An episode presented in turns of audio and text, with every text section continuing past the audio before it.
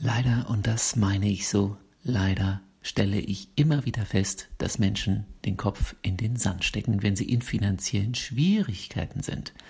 Dabei hilft das eher überhaupt nichts.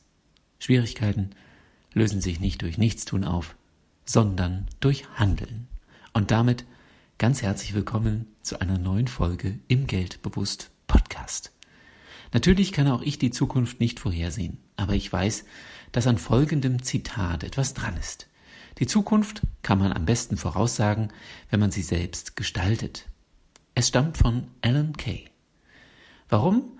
Weil ich es selbst erlebe. Ich gestalte meine Zukunft, indem ich mir finanzielle Ziele stecke und an ihnen arbeite und dann auch die Ergebnisse sehe, die mich dem Ziel immer näher bringen. Ich gestalte das, was ich mir selbst voraussage, durch meine selbst gesteckten Ziele. Damit das klar ist, Zukunft voraussagen, Hände in den Schoß legen und abwarten, Zukunft anders erleben, das geht natürlich auch, ist aber enttäuschend. Gestalten zu wollen, zu können und zu dürfen, das ist der Dreiklang, den es braucht. An der eigenen finanziellen Zukunft zu arbeiten, ist ein Privileg. Wenn du auch an deiner finanziellen Zukunft arbeiten willst und einen Impuls benötigst, dann nutze gerne mein 90-Tage-Programm mit 90 Fragen, die dich finanziell weiterbringen. Deine Investition sind 27 Euro. Hier der Link zur Buchung.